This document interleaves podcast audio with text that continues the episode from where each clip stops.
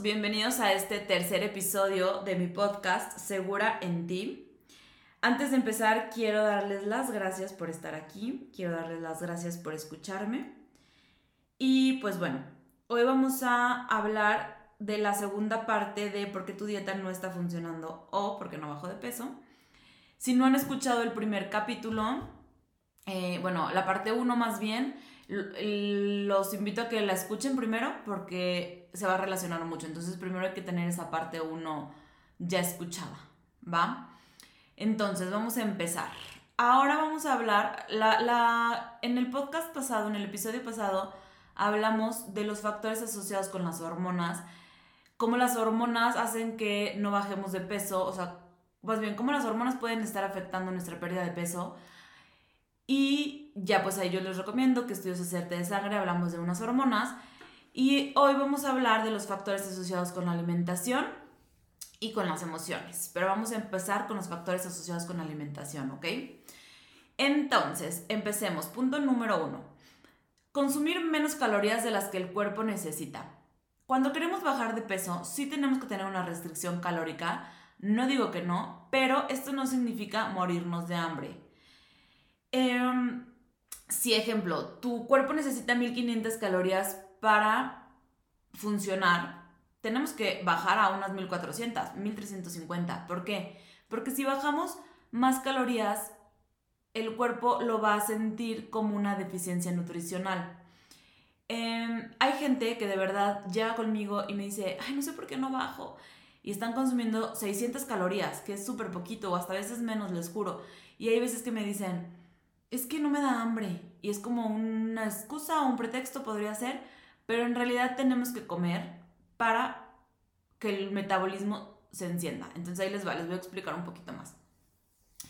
El comer menos calorías de las que el cuerpo necesita provoca una deficiencia nutricional. Cuando existe una deficiencia de nutrientes, esta deficiencia es detectada por el cuerpo como una amenaza a su supervivencia. Entonces, al sentirse atacado, lo primero que va a hacer es ayudarte a sobrevivir. Como lo hace almacenando grasa y no desarrollando músculo. De esto hablamos hormonalmente del método lucha-huida en el episodio pasado. Em, pero no estar comiendo suficiente también es, es un estrés al cuerpo. Es, otro tipo de estrés, pero es un estrés al final. Em, una deficiencia nutricional puede ser de, de cualquier macronutriente, proteína, carbohidrato, grasa o cualquier micronutriente, que aquí entran todas las vitaminas y minerales. Y se da por diferentes motivos, ahí les va.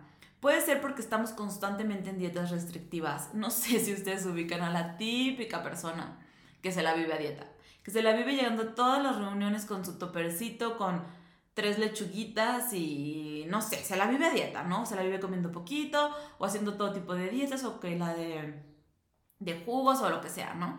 Entonces, esto hace que estas personas estén por periodos muy prolongados de tiempo, pues en una deficiencia de nutrientes. Obviamente mm, lo hacen conscientemente. Y aunque tengan un día libre, aunque todo un día coman mal y excesivo, si los otros días están comiendo nada, 600 calorías, 400 calorías, pues esto lo va a detectar el cuerpo como una amenaza a su supervivencia.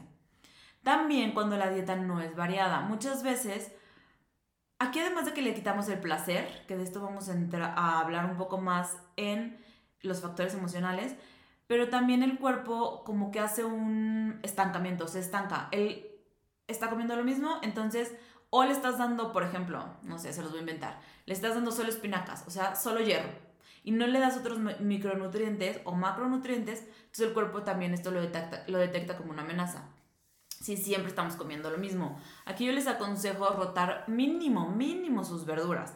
O sea, si en una semana quieren cocinar solo brócoli porque no quieren vivírsela en la cocina y, tienen mucho trabajo y no tienen tiempo, ok, está bien, pero cámbienlo por semana como mínimo. O, o, por comida, en el desayuno coman tomate, en la comida coman brócoli y en la cena coman, no sé, espinaca. Y a la siguiente semana traten de variarle, porque si no, el cuerpo se va a estancar, ¿va? También cuando no consumimos alimentos con propiedades nutricionales o comemos mucha comida chatarra o industrial. Si la comida no tiene nutrientes, pues va a ser lo mismo. Lo va a detectar como una deficiencia nutricional, obviamente. aunque las calorías sean excesivas. Em, cuando nuestro sistema digestivo no está funcionando, ¿cómo es esto? Tú puedes estar comiendo la dieta más sana, más variada, más de todo, las calorías que necesitas y todos los días cambias y comes diferente alimento y lo que sea, pero si tu cuerpo no lo está absorbiendo, es como si no se lo estuviera comiendo. Mis pacientes ya saben que yo lo primero que hago siempre es sanar la digestión, porque si no sana nuestra digestión, si nosotros empezamos un plan nutricional o queremos bajar de peso, sin un sistema digestivo sano, pues no va a funcionar. O sea, no va a funcionar porque podemos comer, les digo, lo más sano, pero si no lo absorbes es como si no te lo estuvieras comiendo. Si no te lo comes, pues ahí va de regreso a que estás teniendo esa deficiencia nutricional. Entonces, ¿cómo saber si tenemos una deficiencia nutricional? Eh, esto, o sea, cuando estamos teniendo una deficiencia nutricional, van a aumentar los antojos y la ansiedad por comer.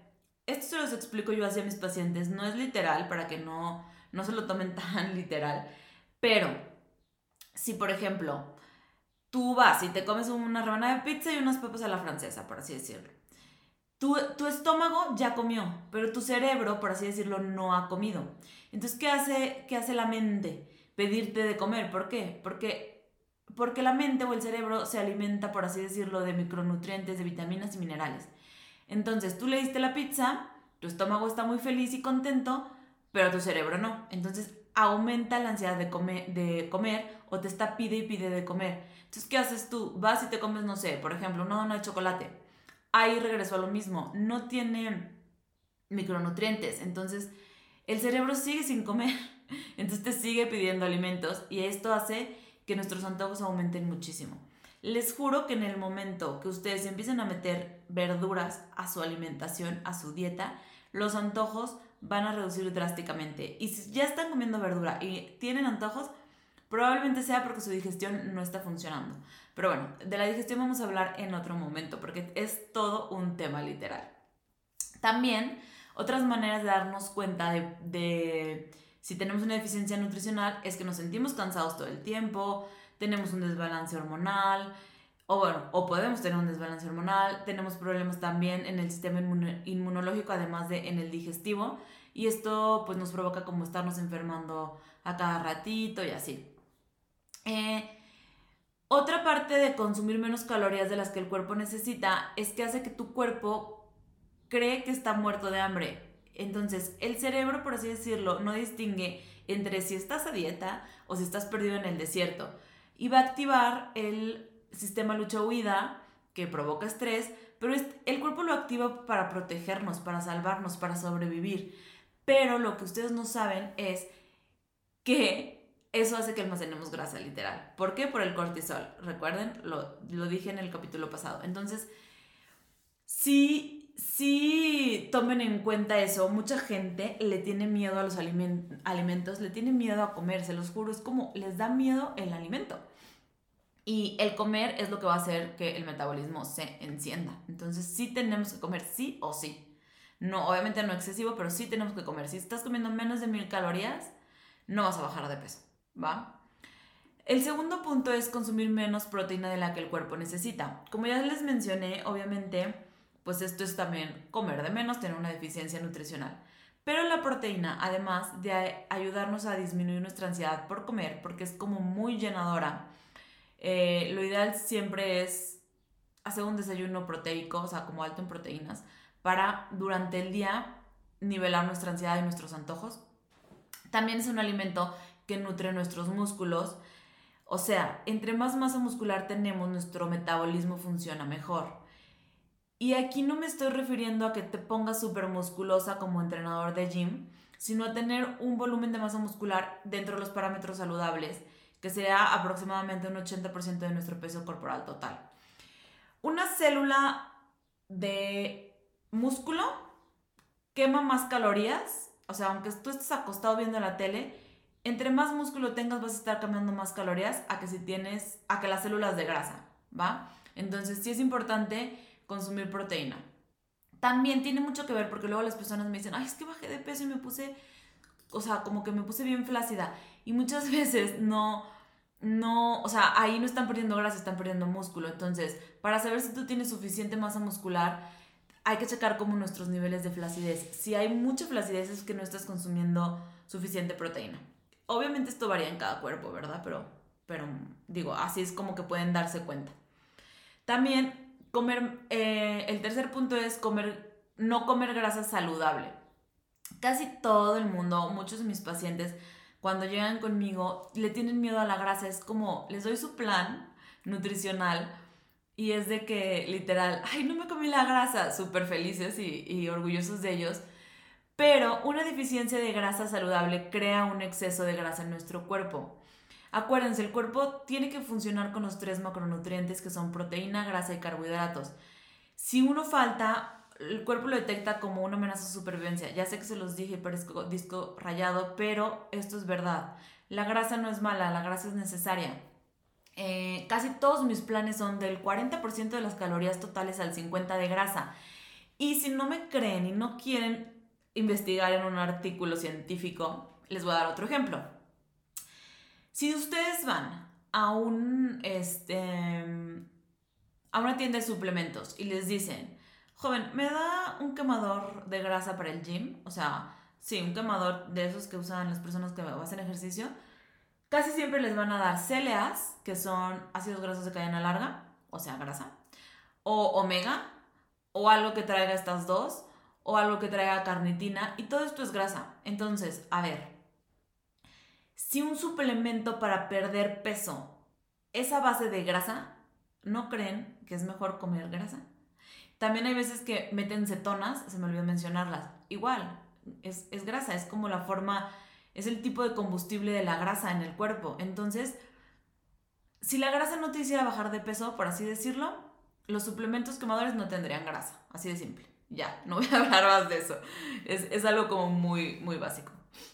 El cuarto punto es el consumo de endulzantes o edulcorantes artificiales. Eh, aquí me refiero a la sucralosa, el aspartame, neotamo. Aquí, por ejemplo, de esto voy a hablar obviamente en un capítulo porque es un tema súper controversial estos edulcorantes artificiales que yo lucho tanto contra ellos. Pero también tenemos que tomar en cuenta que todos los productos light, como el refresco, las aguas estas como sin sabor, que, o sea, como que son naturales, pero traen un sabor de, no sé, jamaica o algo así, o los sobrecitos como para hacer aguas como muy rápido, todo esto trae edulcorantes artificiales, todos los productos light, no, no te dejes engañar por la mercadotecnia de la industria alimenticia, o sea, casi todo lo light no, no es recomendado, la verdad. Eh, entonces, cuando nosotros consumimos estos edulcorantes, consumimos químicos que nuestro cuerpo no reconoce. Y lo que hace es que desregula los mecanismos naturales del apetito. Eh, cuando, cuando tú comes un producto light, tus niveles de glucosa van a elevarse. Pero como no es natural, o sea, no es algo que el cuerpo diga, ah, esto es proteína, lo voy a procesar y lo voy a digerir y etcétera. No, el cuerpo es como, ¿qué es esto? Ni idea. Entonces, esa glucosa está elevada por mucho tiempo en sangre y de esto igual hablé en el episodio pasado. Si la glucosa está elevada en sangre, no vamos a bajar de peso. Entonces, todo lo light no, no es tan fácil de procesar por el cuerpo, es algo que el cuerpo no detecta y que va a mantenernos la glucosa elevada. Aunque esta glucosa no se convierte en grasa, va a estar elevada, entonces el cuerpo no va a quemar grasa. Entonces, adiós a todos los productos light o edulcorantes artificiales. Igual, consumir alimentos a los que eres sensible. Este es el punto 5. Eh, muchas dietas están como enfocadas en la restricción calórica y ya, y no toman en cuenta si tú eres sensible, alérgico, intolerante a algo. Eh, aquí hago como más hincapié en sensible, porque si tú eres intolerante o alérgico a algo, pues obviamente no te lo vas a comer, ¿no? Porque claramente vas a ver el efecto de mm, de que se te puede hasta cerrar la garganta o que te puedes inflamar excesivamente, entonces pues lo vas a evitar. Pero si eres sensible, también te puede provocar una inflamación.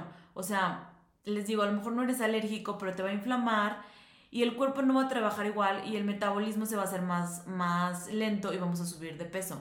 Entonces sí hay que identificar a qué alimentos, aunque no te provoquen como una alergia como tal, si no te caen bien o si el día que los comes en la noche ya estás muy inflamada o si te los comes en la noche a la mañana siguiente o dejas de ir al baño. ¿Por qué? Porque eres probablemente seas sensible a este alimento.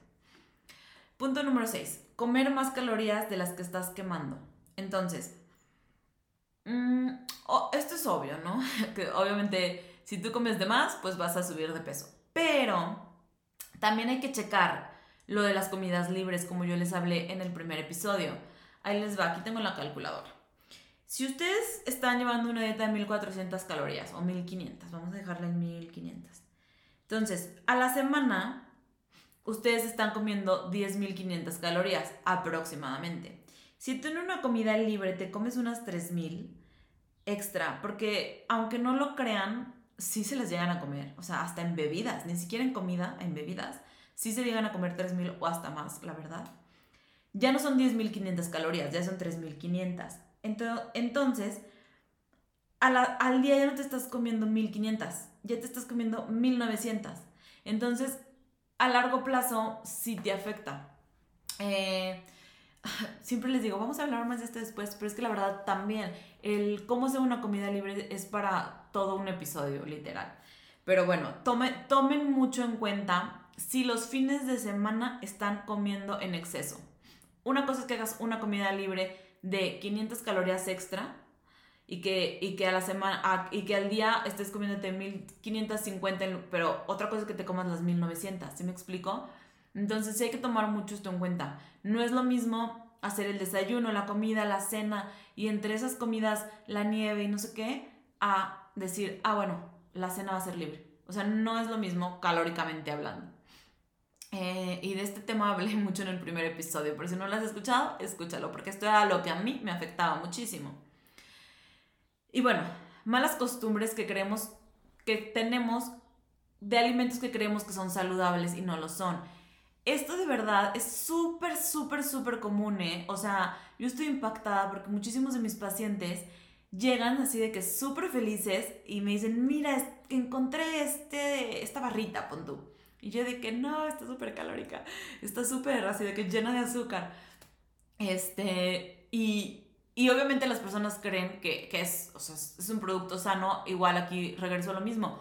Estamos cayendo en la mercadotecnia de los alimentos industriales o de la industria alimenticia.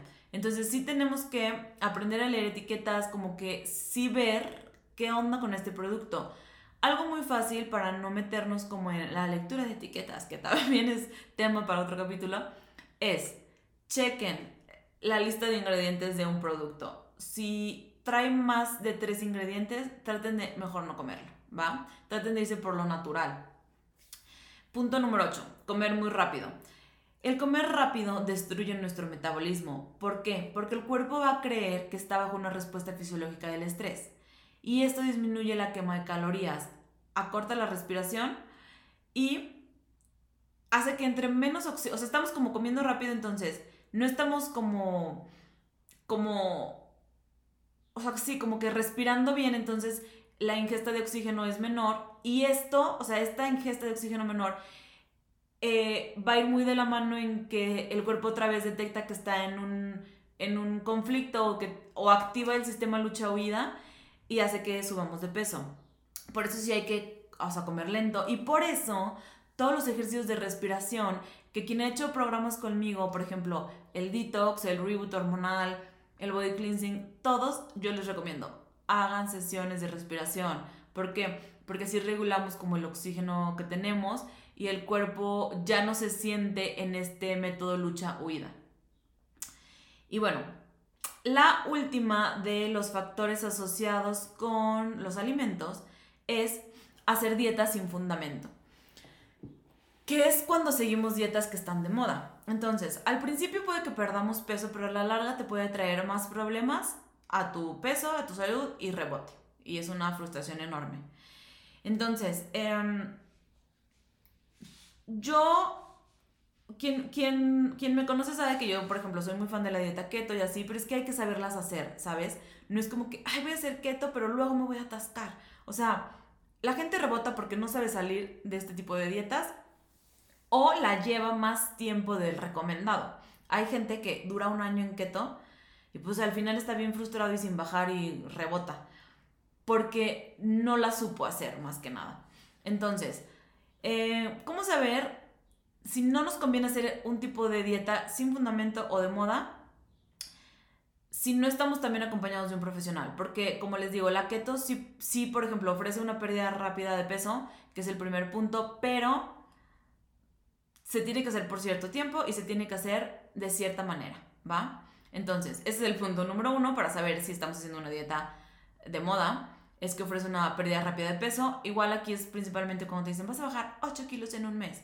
Entonces, piénsenlo así. Si ustedes no sé, subieron de peso en un año, en seis meses, en cinco años estuvieron como ganando ese peso, no lo van a bajar en un mes, ¿ok? Denle chance al cuerpo. Yo siempre les digo, si subiste de peso en un año, dale seis meses, dale mínimo la mitad, mínimo. Si subiste de peso en cinco años, dale dos años y medio. O sea, no queramos todo rápido porque no es sostenible, ¿va? Cuando no requiere hacer ejercicio, a ver, el ejercicio es como muy básico para producir endorfinas, que ahorita vamos a hablar más de eso.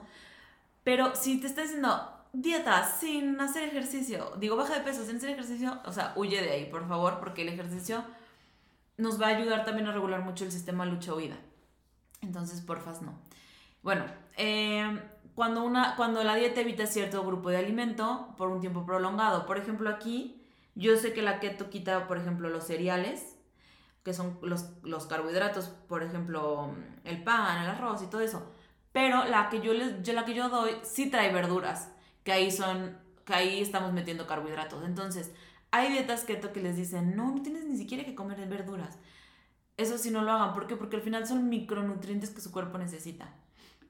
Eh, bueno, dietas a base de jugos. Eh, bueno, el cuerpo humano tiene ya la capacidad de eliminar productos de desecho y toxinas mediante sus órganos como lo son principalmente hígado, riñón, también el colon, también la piel, por sudor y todo eso. Em, yo sí recomiendo dietas en donde vamos a limpiar y desintoxicar el cuerpo, pero no a base de jugos. Estas dietas tienen que, si vas a hacer una dieta detox, sí tiene que ser con alimentos enteros y que incluya la proteína vegetal que viene de las verduras, los carbohidratos igual que vienen de las verduras y que meta grasas, que meta semillas que no sea solo, solo a base de jugos, ¿va? Y bueno, obviamente, este, las dietas que se basan en tomar pastillas, polvos o un suplemento. O sea, de verdad no hagan eso porque ni siquiera es sostenible. No hay cura milagrosa o pastilla mágica. O sea, eso sí grábenselo en la cabeza. Please, no, no se vayan por pastillas. O sea, eso es lo peor que pueden hacer. Eh, también muchas de estas pastillas que, que a veces recomiendan o les dan son diuréticas o laxantes. Entonces muchas veces vas a perder solo agua y no grasa. Y a lo mejor te vas a subir a la báscula y vas a decir, wow, bajé 4 kilos, pero van a ser de agua. Y si te deshidratas, esto sí, o sea, una deshidratación severa sí puede llegar a la muerte. O sea, no quiero verme tan drástica, pero sí. También, y mis pacientes lo saben. Si no estamos hidratados, el metabolismo va a estar más lento. ¿Por qué? Porque el cuerpo, los órganos por dentro van a estar, por así decirlo, hechos pasitas, no literal, pero van a estar deshidratados, hechos pasitas, y van a dar aspecto de que son mayores de lo que en realidad son. Van a trabajar más lento, como si fueras, no sé, una persona de 90 años. Entonces, si todo esto que nos deshidrata, no... O sea, todas estas cosas diuréticas yo sí no las recomiendo. Pueden poner en riesgo nuestra salud, estas pastillas. Y bueno, obviamente las cosas que son en polvos pues te puede funcionar, pero no es sostenible, no es como, como algo que puedes hacer por siempre, ¿no? Y suplementos. Hay muchos suplementos que yo recomiendo, eh, pero si estás comiendo una dieta, o sea, si llevas una dieta variada, completa, este, inocua, o sea, si llevas una dieta sana, no tendrías por qué meter un suplemento, ¿sabes? ¿Por qué? Porque yo ya les expliqué que sí tienes que variar tus verduras, comer diferentes colores, eh, en cuestión de verduras y frutas y, comer todos los micro y macronutrientes. Entonces en sí un suplemento ya sería como algo extra. Y bueno, también estas dietas que te dicen que tienes que comer ciertas combinaciones de alimentos a ciertas horas. Entonces, evitar ciertos alimentos o combinarlos no tiene ningún beneficio en la pérdida de peso. El aparato digestivo va a utilizar los nutrientes sin importar cómo la combinación. Lo podrías hacer, tampoco va a dañar tu salud, pero ¿para qué batallas en eso? ¿no? Y bueno, eso es todo de los factores nutricionales y como tenemos tiempo, vamos a pasar a los factores emocionales, que yo creo que es como el factor principal, o sea, o más bien el problema principal de por qué nuestras dietas no funcionan. Y ahorita, conforme se los vaya diciendo, se van a dar cuenta que envuelve todos los anteriores. O sea, todo lo que ya les dije de factores nutricionales y hormonales van a estar como involucrados en estos procesos hormonales. Em, si tú estás haciendo también el plan alimenticio más saludable, estricto, bien calculado del mundo, pero no estás en un estado fisiológico óptimo, o sea, no estás disfrutando lo que comes, cuando tu dieta no tiene placer o estás comiendo como, no sé, como solo por comer o, muy frustrado, pues no te va a funcionar por todo lo que ya hablamos. Si tus emociones no están bien, o sea, como, como dije, si tu estado fisiológico no está bien, pues hormonalmente nos va a empezar a afectar, nutricionalmente nos va a empezar a afectar, va a empezar a haber estrés, etcétera. Entonces, como dije en el primer episodio, es mejor una dieta posible que la mejor de las dietas calculadas. ¿Por qué? Porque la vamos a poder hacer. Acuérdense, bueno, de esto no he hablado, pero la persona que somos al comer influye en la forma en que los alimentos se van a digerir y se van a absorber en nuestro cuerpo y en la forma en que se utilizan las calorías, ya sea como energía como reserva de grasa. Entonces, cuando tú estás comiendo los pensamientos, los sentimientos y todo lo que crees es igual de importante que los alimentos que estás consumiendo. Estas creencias o estos pensamientos o esta persona que tú estás siendo al momento de, comer va a impactar en tu digestión, en tus hormonas, en la absorción de nutrientes y en cómo quemas calorías y cómo acumulas grasa. Esto es la fase cefálica que inicia antes de la digestión.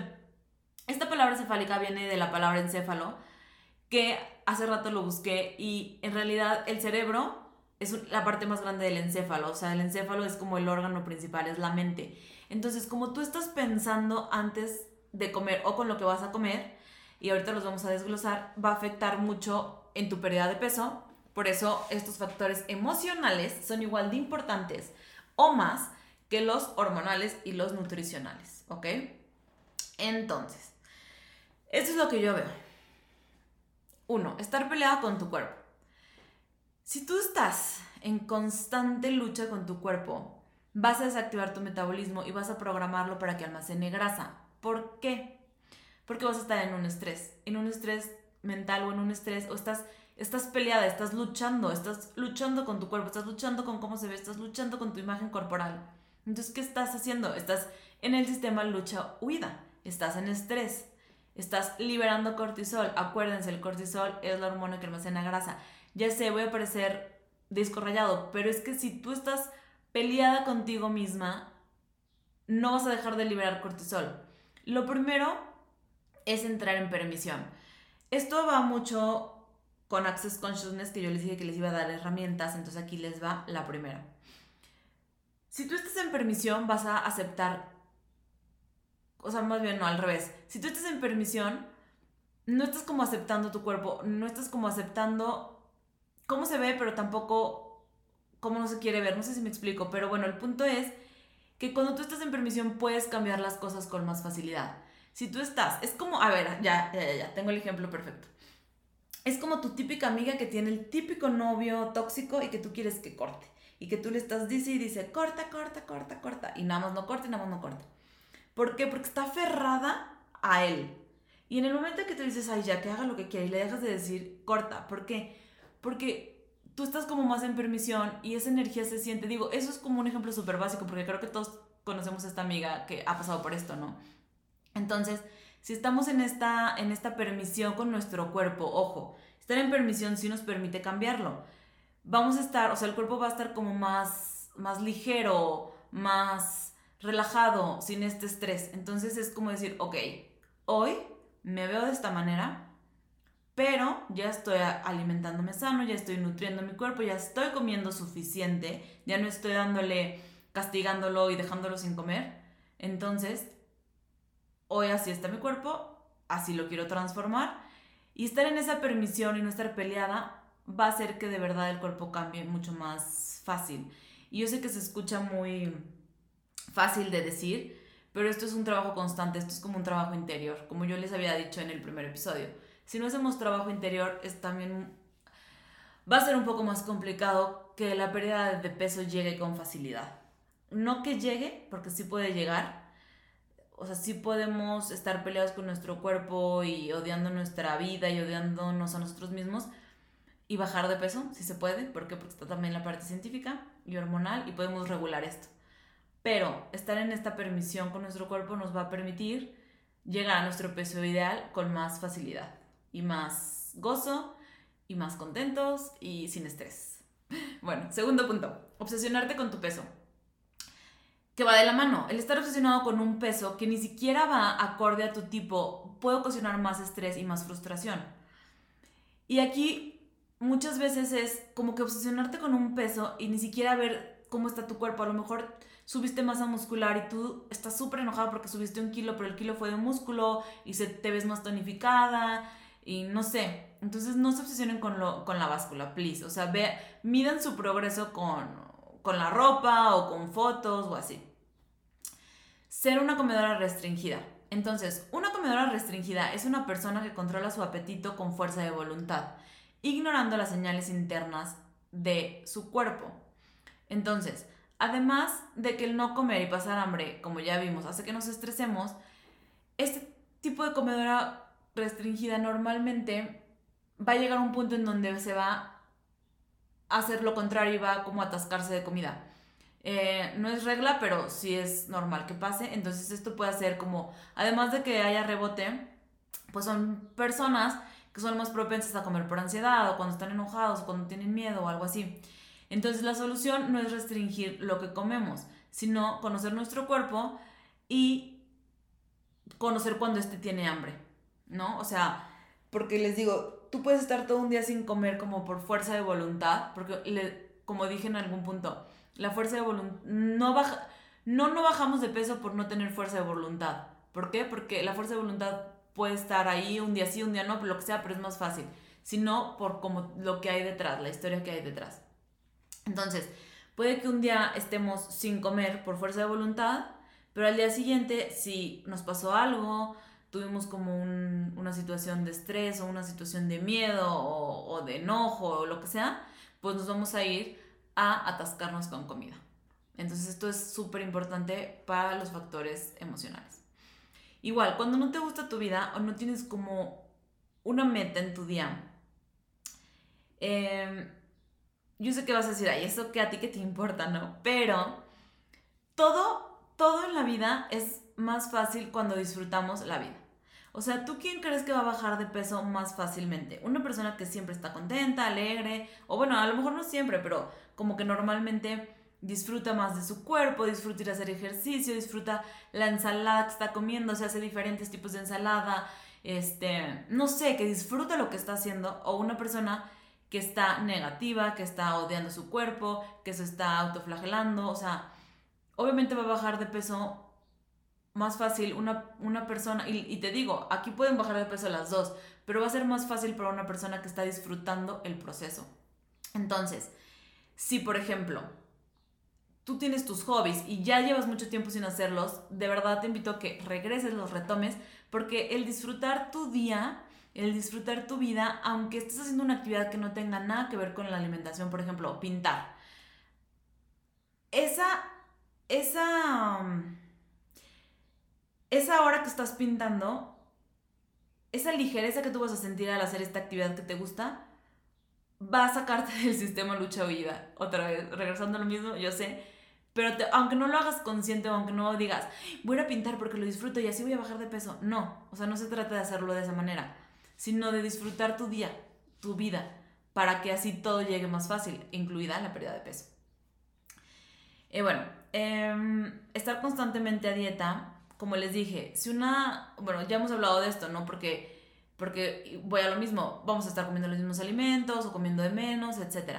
Pero si una dieta no es sostenible, no es duradera y no es saludable, va a ser más difícil llegar a este peso porque tenemos a nuestro cuerpo en estrés. Y aquí quiero que como que consideren el punto en que el peso ideal llega cuando nuestra forma de comer es sostenible. O sea, cuando estemos llevando un plan alimenticio, una dieta, porque dieta en sí no es una restricción calórica, dieta es como lo que comes en el día, ya sean piedras, esa es tu dieta de piedras, haz de cuenta. Entonces, cuando es sostenible, va a ser más fácil, aunque no sea perfecta, literal. Cuando estás aferrada, a situaciones, cosas o personas. Los kilos extras aferrados a tu cuerpo o que no bajas es porque hay otras cosas que no, que no estás soltando. Y aquí no te estoy diciendo así de que es, no sé, X amiga o X situación, pero está súper comprobado y de, de, hecho hay un método que se llama Yuen en donde habla mucho, bueno, son, Yuen son como comandos, ¿no? Comandos que le vamos dando al cuerpo. Y aquí, para bajar de peso, yo, los, que he escuchado, eh, dicen mucho así como que suelte ese peso, suelte ese peso, ¿por qué te estás aferrando ese peso? O sea, esos kilos extra son algo a lo que te estás aferrando. Entonces, tú date cuenta que es, puede ser desde tu trabajo hasta literal lo que sea, pero hay algo ahí que no estás como queriendo soltar. Eh, bueno, falta de placer por lo que comes. El placer estimula la producción de endorfinas. Eh, estas hormonas son mejor conocidas como las hormonas de la felicidad. Y entre muchas de sus funciones, una de estas es que estimulan la movilización de grasa. Entonces, el comer con placer, además de que te va a hacer que tu dieta sea sostenible, pues que obviamente la fase cefálica de la digestión, como les mencioné hace rato, se lleve al 100%, va a ser además que movamos grasa. O sea, imagínate todos los efectos secundarios de comer algo que te gusta, algo rico, algo nutritivo, es también bajar de peso. Y bueno, no estar escuchando los mensajes de tu cuerpo. Muchas veces el cuerpo es un mensajero. Si estás inflamada, eh, si tienes gastritis, colitis, lo que sea, muchas veces algo está pasando. Entonces sí es súper importante. Y aquí no me quiero meter como a la parte de que, o sea, no sé, como más, como meterme en sus vidas personales, por así decirlo. Pero sí detectenlo ustedes solitos. O sea, si por ejemplo, cada que se pelean con su novio o con su mamá o con la gente de su trabajo, se inflaman. O si cada que se pelean o tienen una situación estresante en el trabajo, ya les empezó la gastritis, la colitis, son mensajes del cuerpo. Esa situación, esa persona o esa, ese trabajo no te está provocando como ligereza en el cuerpo y te está provocando también pues esa inflamación que al final va a dañar pues pues todo lo demás porque todo es como un círculo si, una cosa se empieza a alterar, pues empieza a alterar las demás y aquí va de la mano el no bajar de peso. Y ojo, no les estoy diciendo, ya renuncien a su trabajo. Van a decir, ay, sí, Estefania me dijo que renuncié a mi trabajo y ahora qué hago, voy a estar en bancarrota. O, o me van a decir, ay, sí, para ti es muy fácil decirlo.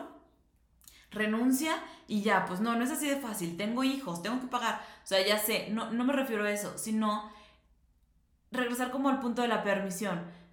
Decir, ok, este, ahorita estoy en este trabajo que no me gusta, voy a hacer un plan de acción para en un año poderme salir. Algo así, de verdad. Yo, por ejemplo, lo pienso muchísimo. Si yo hubiera tenido esta herramienta de saber lo que es la permisión en mi servicio social que les conté en el primer episodio, que fue como el peor año de mi vida, si yo desde el día uno o desde el día que me empecé a estresar y odiar esa situación en la que estaba, me hubiera dado la permisión de decir, Estefanía, esto va a durar un año. Tu servicio va a durar un año. En un año vas a estar fuera. ¿Cómo, cómo puedes llevar este año con facilidad? ¿Qué vas a hacer después de este año? Para mí hubiera sido diferente ese año. Probablemente no hubiera subido los 8 kilos que subí. ¿Sí me explico? Entonces no les estoy diciendo que renuncien mañana a su trabajo o que corten o que lo que sea o que se divorcien o lo que sea. Les estoy diciendo que acepten, bueno, no que acepten, sino que sepan que esta situación está, o sea, que digan, ok, está esto que me está provocando estrés y que hagan un plan de acción para cambiarlo en un plazo de tiempo, no tiene que ser mañana. ¿Sí, ¿Sí me explico? Entonces, pues bueno, esa es una. Y vivir demasiado a prisa. Y con esta quiero cerrar porque si siempre estás, estás a las carreras, no tienes tiempo, eh, comes súper rápido en cinco minutos o así, te va a ocasionar una fatiga adrenal y por ende un desajuste hormonal. Entonces, como expliqué en el episodio pasado, una fatiga adrenal hace también que liberemos cortisol, etc. No, no me voy a volver a meter ahí. Entonces, ¿por qué quería cerrar con este de que vives demasiado prisa? Vamos a hacer un reto a partir de que estés escuchando este capítulo de, de la siguiente comida, o sea, más bien, en el siguiente mes, una comida que hagas al día la vas a hacer consciente, la vas a hacer en silencio, la vas a hacer sin ver la tele, la vas a hacer sin agarrar tu celular, la vas a hacer eh, sentada, siendo consciente de lo que estás comiendo, saboreando los alimentos, etc. No la hagas en el coche, no la hagas, no sé, viendo la tele, porfa. Si, si haces esto porque si puedes hacer todas tus comidas de esta manera, pues ideal, ¿no? Pero mínimo una, mínimo una, hazla consciente, sin ver la tele, sin algo, sin el celular, que el celular es como lo que más agarramos. Y esto van a ver cómo va a empezar a cambiar, aunque sea una, todo, desde la digestión hasta el placer, hasta la manera o el comedor en, el que nos estamos convirtiendo, ¿va? Entonces, pues bueno, ese fue el último punto, eh, que como pudieron ver, los factores hormonales van muchísimo de la mano con todo lo que es fatiga adrenal que vimos en el episodio pasado, que es ocasionada por el estrés. Entonces, hay que entender que la comida no es el enemigo, no es la mala del cuento. La comida es como la uses. La puedes ver como un enemigo que te va a hacer alejarte de tu metafit o la puedes ver como algo que te va a nutrir. Es como un bate de béisbol. Tú puedes usar el bate de béisbol para atacar a alguien, no sé, a un ladrón que se está metiendo a tu casa, o puedes usar el bate de béisbol para jugar béisbol, ¿no? O sea, es depende de cómo lo uses, si tiene una connotación positiva o una connotación negativa. Entonces, la comida es igual, dependiendo de cómo la uses, puede trabajar a tu favor o puede ser tu enemigo. Y bueno, eh, el 5% de las personas, literal, el 5% de las personas que logran bajar de peso para siempre, que no hay rebote, es porque pasaron por una transformación interna, un cambio más fuerte y más positivo en su vida. Entonces, no quiero como sonar así de que vayan a terapia, pero sí tomenlo en cuenta. Todo, todo, todo, todo esto va de la mano. Y como dijo Mark David, el creador y fundador de Institute of Psychology of Eating, que es el Instituto de la Psicología de la Alimentación, él dice, y me encanta, Bajar de peso limitando el placer es como intentar dejar de fumar sin respirar. O sea, no vas a dejar de respirar para poder dejar de fumar, ¿no? Entonces, si tú quieres bajar de peso, tiene que haber placer en lo que estás comiendo. Y pues bueno, eso es todo por hoy. Muchas gracias, muchas gracias por llegar hasta aquí. Eh, acuérdense de ponerle de ponerle seguir, de darme un review ahí en las estrellitas y seguirme en mis redes sociales. Estoy como nutrióloga Estefania Reverte en Instagram y en Facebook. Y pues bueno, muchísimas gracias.